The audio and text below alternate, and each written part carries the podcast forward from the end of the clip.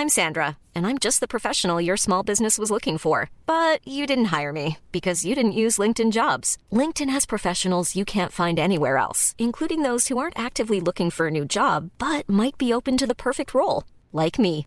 In a given month, over 70% of LinkedIn users don't visit other leading job sites. So if you're not looking on LinkedIn, you'll miss out on great candidates like Sandra. Start hiring professionals like a professional. Post your free job on linkedin.com/people today.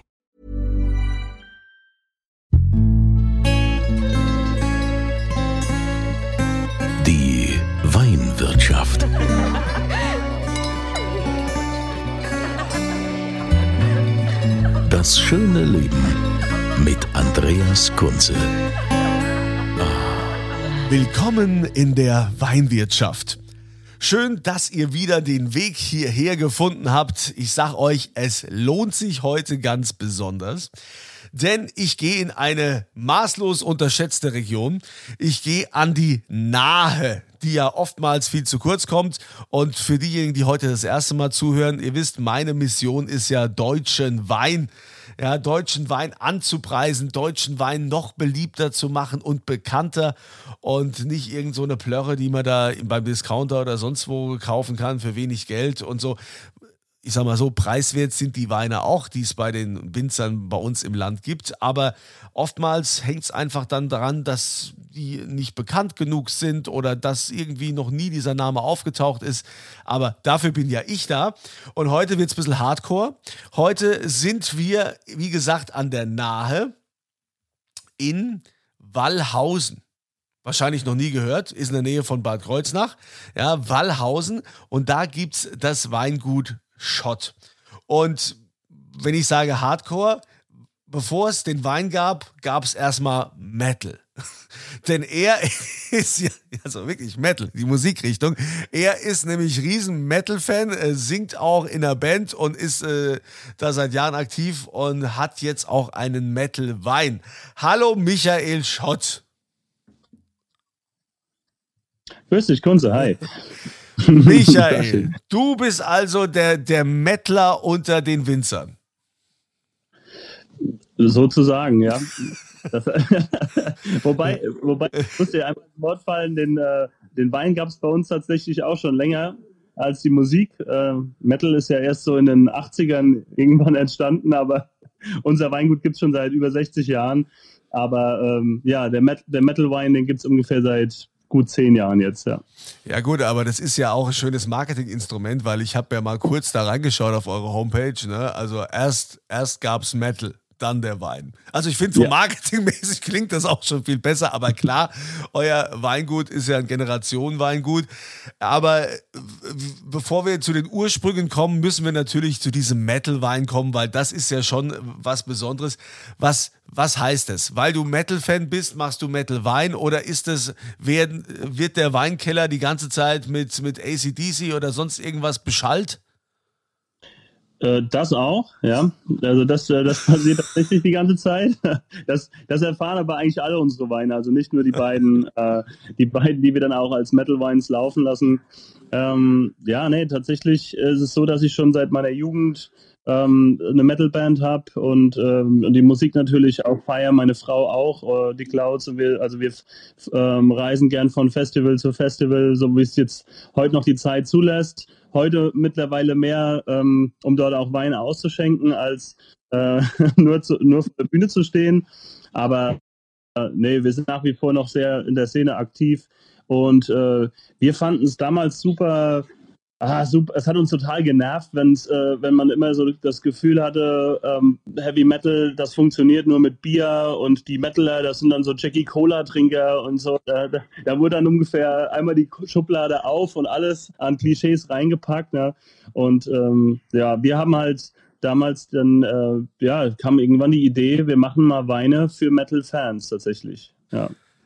Okay, das heißt, dann ist es aber ja eher so ein Marketinginstrument, äh, sondern oder oder habt ihr euch da tatsächlich dann auch Gedanken gemacht, äh, wie muss dieser Wein schmecken für Metal-Fans? Muss der muss der ein bisschen härter sein als, als noch andere Weine oder wie geht man davor?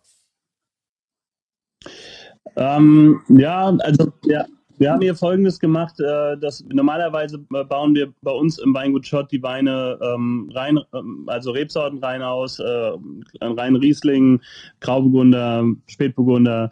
So, und äh, hier sind wir jetzt erstmals hingegangen und haben Cuvées gemacht, äh, wo wir ein bisschen, ja, ich sag mal, eigene, ähm, äh, ja, ich sag mal, ich nenne es jetzt mal einfach eine Jam-Session gemacht haben, wo wir halt verschiedene Sorten ähm, gepaart haben.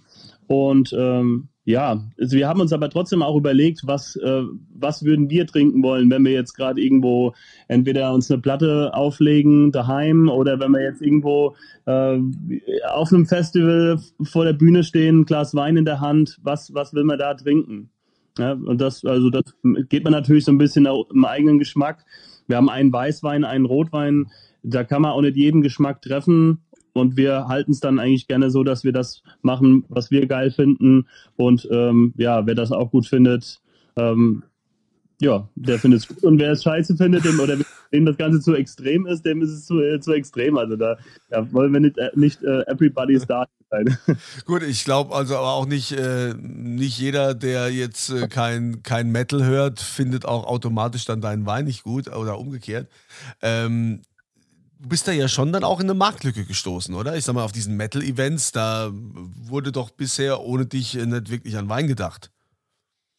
Ähm, ja, wenig, wenig. Aber ähm, also das liegt aber eigentlich eher daran, dass es wahrscheinlich vom Angebot nicht so gepasst hat. Ähm, es ist ja, also wir, ähm, ich, wir finden, dass es eigentlich sehr gut passt. Ne? Der klassische Metal-Fan, äh, wenn man das, wenn man sich jetzt mit der Musik nicht beschäftigt, dann denkt man natürlich so auch ein bisschen an die Vorurteile von irgendwelchen langhaarigen Bombenlegern, äh, die dann da irgendwo rum. Gut, ja, bist du ja auch, bist ja auch langhaarig, hast, äh, hast einen Bart und auch. so, aber ja, du kannst, ja. du kannst zumindest äh, Sätze aneinander reihen und so und klingst sehr sympathisch. Ne?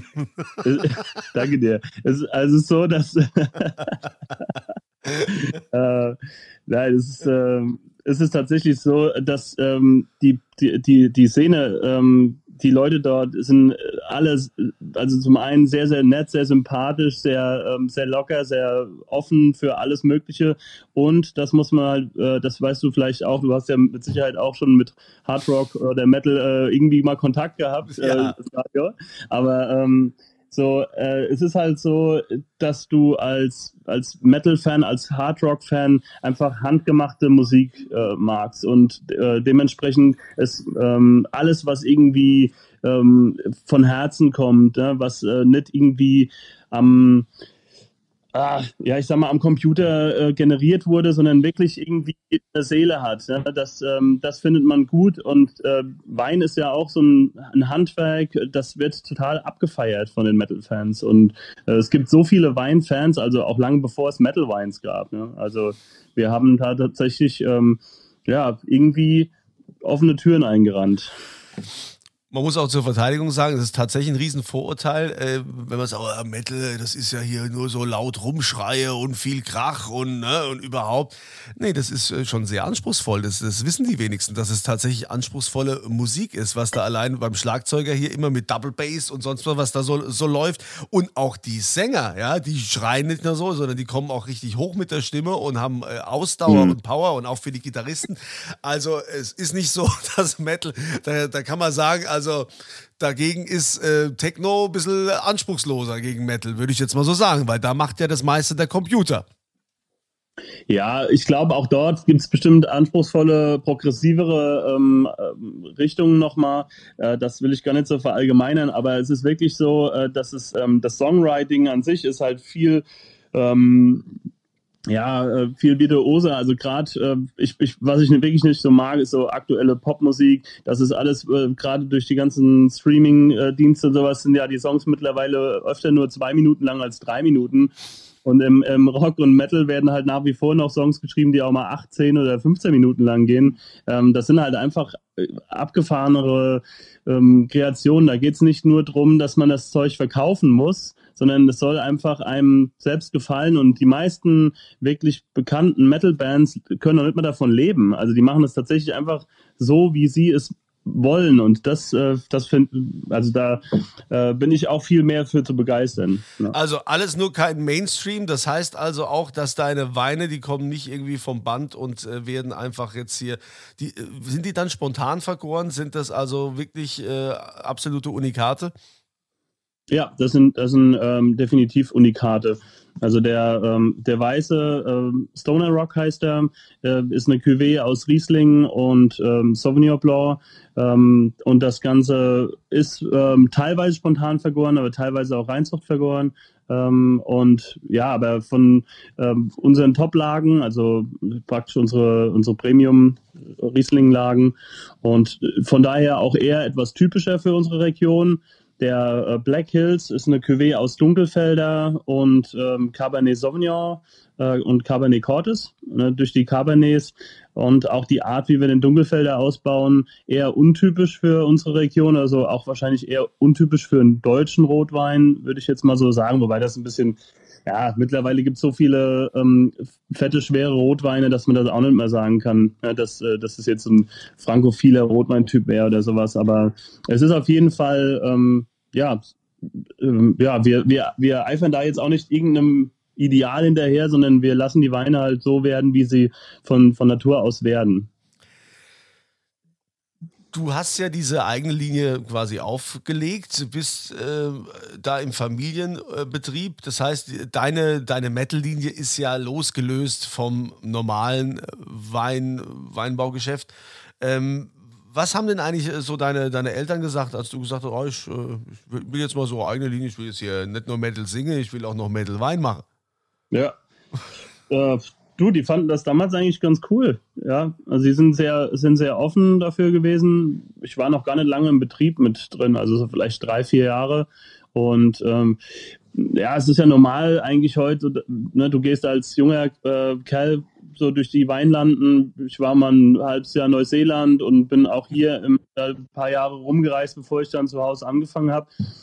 Und dann ist es ja oft so, dass du heimkommst und denkst, du musst erstmal alles anders machen, ja. ja und da, da aber es ist tatsächlich so, ähm, dass unser Betrieb, also meine Eltern, die sind äh, immer jung geblieben, am Zahn der Zeit geblieben. Wir, wir verstehen uns auch heute noch sehr, sehr gut. Wir arbeiten jetzt auch schon 15 Jahre zusammen im Weingut und das hat eigentlich immer sehr gut funktioniert. Und ähm, wir haben damals eigentlich, also mein, ich sage jetzt wir, weil mein äh, Bruder und meine Frau auch damals 2009 mit eingestiegen sind. Ähm, wir haben das dann zusammen übernommen oder sind quasi, also die Eltern haben natürlich noch mitgemacht auch, ja. Aber ähm, die fanden das, ähm, die fanden das wirklich cool, wenn wir neue Ideen mit angebracht haben. Aber wir haben auch auf schon äh, auch auf das ähm, die Erfahrung ein bisschen vertraut, weil wir gemerkt haben, der Betrieb läuft super gut und man kann jetzt einfach äh, mutwillig alles anders machen, nur damit man es anders macht, ja. Aber wir, ähm, wir haben relativ vieles weitergemacht, ja, und äh, betreuen halt auch nach wie vor noch viele Privatkunden und ähm, ja, haben aber dann auch unseren Weg gefunden, unsere Linie und unseren unser Fable halt voll auszuleben. Und das machen wir einmal mit den Metal Wines und seit 2017 auch in der Shot Bros Serie. Was ist das genau? Was? Shot Bros? Was, was ist das genau? Shot Bros ist nochmal eine, ähm, als quasi eine Kollektion, also eine Weinkollektion, die ich mit meinem Bruder zusammen mache. Mm, da kümmern wir uns komplett um das Thema Burgunder. Also es sind nur Weiß- und Grauburgunder in äh, verschiedenen Ausbaustilen, also mehr Holz, weniger Holz, ähm, alles spontan vergoren. Und ähm, ja, und, und da in der äh, Serie ist auch noch ein Gin. Ja, mein Bruder brennt auch. Ja, Ach, wir haben cool. das erreicht seit 30 Jahren und er macht auch schon viele Jahre Gin. Und da haben wir dort einen Burgunder Infused Gin auch noch mit in die Serie reingebracht. Burgunder ja. Infused Gin. Mhm. Wie viel Hektar bewirtschaftet ihr? Also rund 25 ungefähr. das ist schon ordentlich, ne? Das ist es wird einem nicht langweilig. Ja, wollte ich schon sagen. ja. ja. gut, aber wir reden ja hier auch immer wieder über, über High-End-Weine und wie man noch besser wird und da Ertrag und dann hier wird äh, im, im, im Winger, da wird reduziert am Stock und sonst was. Mhm. Meine, man muss ja auch irgendwo als Winzer davon leben können. Ne? Also es gibt ja auch schon dieses, wie nennt man das, Brot- und Buttergeschäft. Also ihr werdet ja jetzt nicht nur euch auf eure High-End-Weine konzentrieren, sondern ihr müsst ja auch mal gucken, dass ihr ein bisschen, ein bisschen Masse macht, um da überleben zu können. Ja, also äh, es ist tatsächlich so, dass wir in den letzten Jahren uns insofern ein bisschen weiterentwickelt haben, dass wir ähm, die Weine, also wir, wir geben uns auch sehr, sehr viel Mühe äh, draußen. Also du wirst es wahrscheinlich von fast jedem Weingut hören, mit dem du dich hier unterhältst, aber ähm, das Thema Ertragsreduzierung und nachhaltiger Weinbau und alles ist für uns auch ähm, an, an vorderster Stelle. Ähm, du hast aber natürlich recht, also wenn man jetzt nur hingeht und macht, ähm, kümmert sich nur um Weine, die irgendwann später 20 Euro und mehr kosten wollen, das ist wie bei der Sternegastronomie. Das sind meistens nicht die wirtschaftlichsten Betriebe. So. Und äh, klar, es ist natürlich auch so, dass wir, dass wir mit einem mit Grauburgunder Trocken ähm, so ein Zugpferd haben, das einfach ähm, richtig gut läuft. Ähm, oder oder einem Sauvignon Blanc, so das äh, Gutsweingeschäft. Das macht uns aber auch Spaß. Ähm, das kann man äh, kann man gar nicht anders sagen, denn ähm, ja, die, also unsere Kunden, äh, unsere, also viele Gastronomen, die wir in den letzten Jahren ähm, dazu bekommen haben oder heute mit Wein beliefern, äh, feiern diese Weine total ab. Und äh, uns macht es auch total Spaß, einen Wein anzubieten, der einfach easy drinking ist, der, ähm, der, der Spaß macht, der auch dem Geldbeutel nicht so wehtut, wo es einfach, wo du, wenn du, wenn du abends mit Freunden zusammensitzt, einfach sagst, komm, machst noch eine zweite, eine dritte Flasche auf und dass du jedes Mal dann schon irgendwie abends um elf noch überlegst, woher lohnt sich das jetzt heute noch? Und so.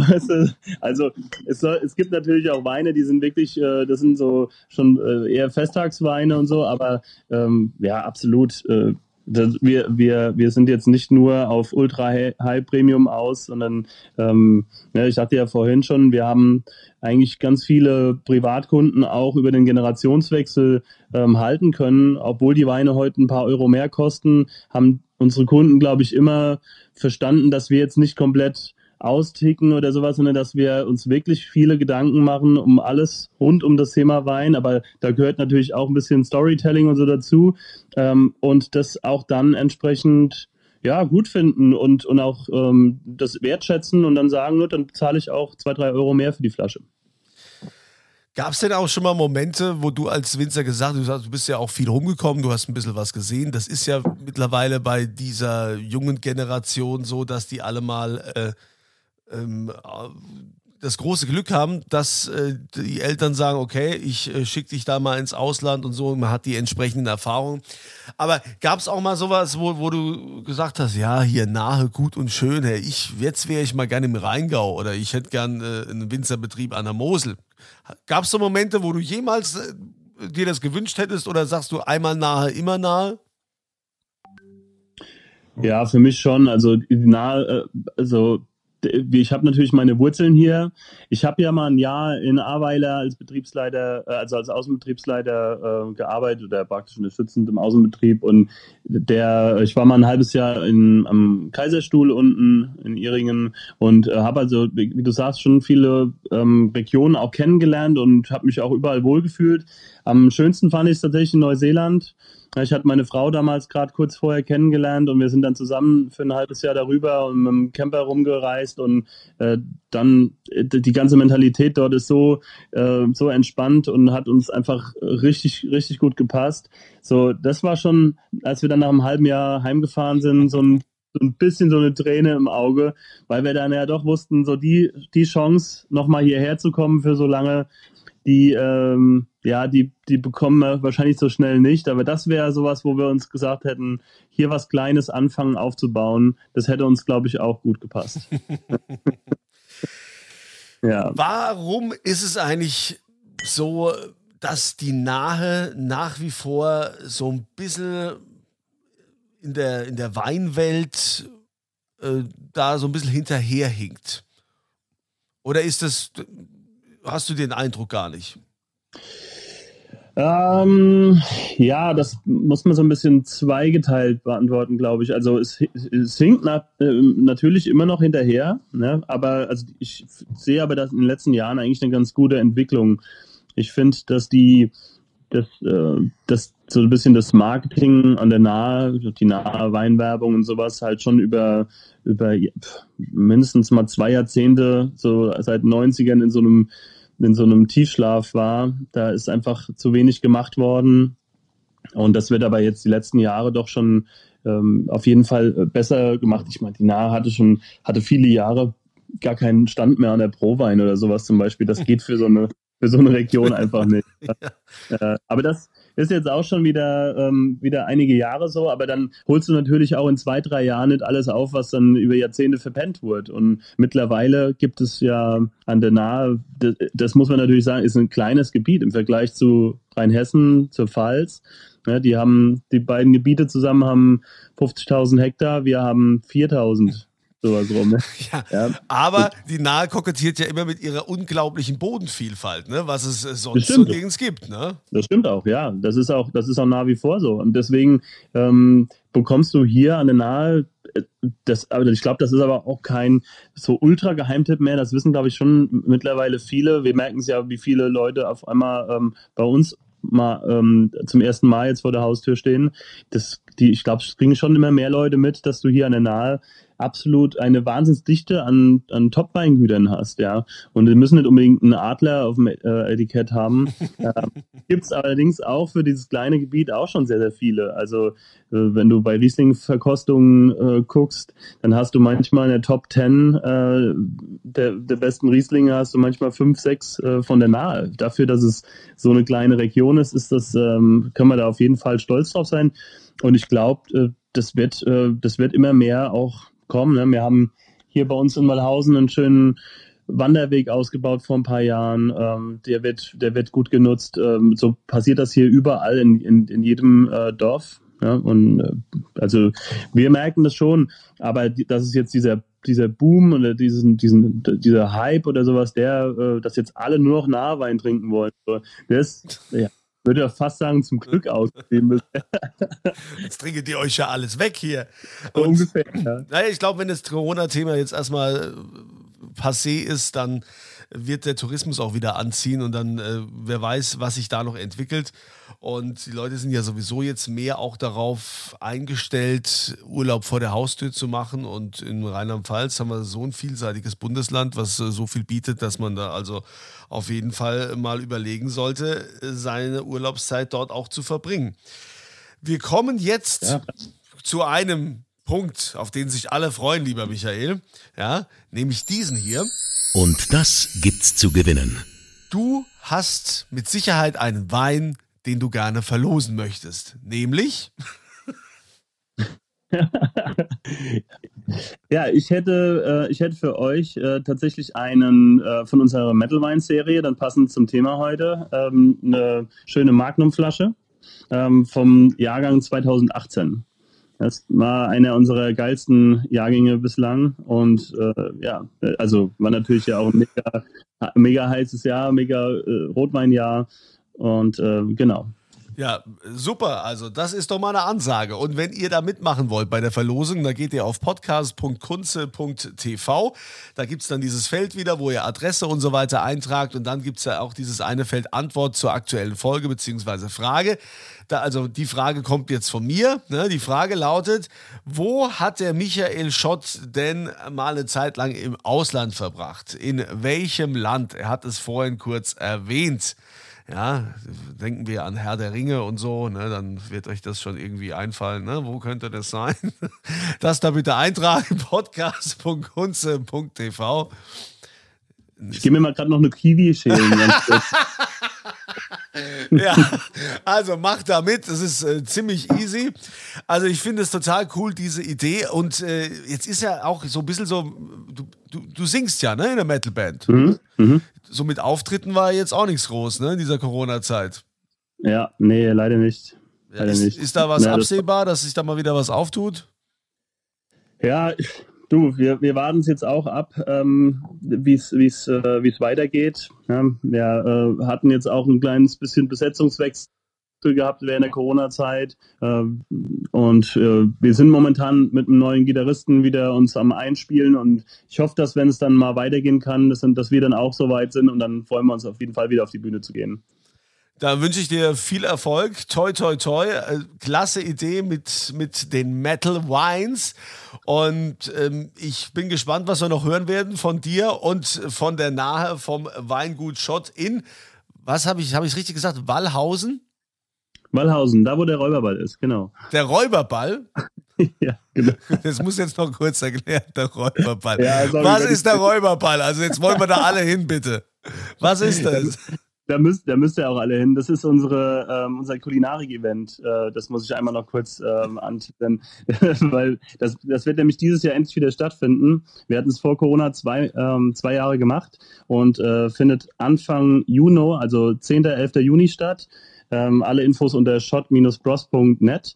Ähm, das ist eine äh, Kulinarikveranstaltung. Wir haben dieses Jahr 20 Köche am Start, Freunde, ähm, viele äh, Rockköche auch äh, aus, aus, aus dem ganzen Land. Jeder macht einen kleinen Stand. Ähm, es gibt demnach ungefähr 20 Gerichte zu essen und ähm, eine große Weinbar, eine Ginbar, Craft Beer, eine große Bühne, Live-Musik und alles mit einem Ticket läuft man abends rum und kann alles äh, Open End essen und trinken.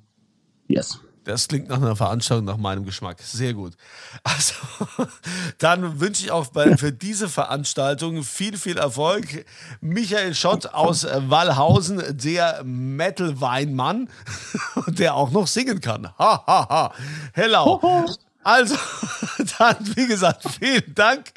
Und äh, ja, euch wünsche ich eine schöne Zeit. Ich hoffe, dass ihr das nächste Mal auch wieder hier mit dabei seid beim Podcast. Und denkt immer dran, das Schönste, was man einem wünschen kann, ist immer volle Gläser. Die Weinwirtschaft.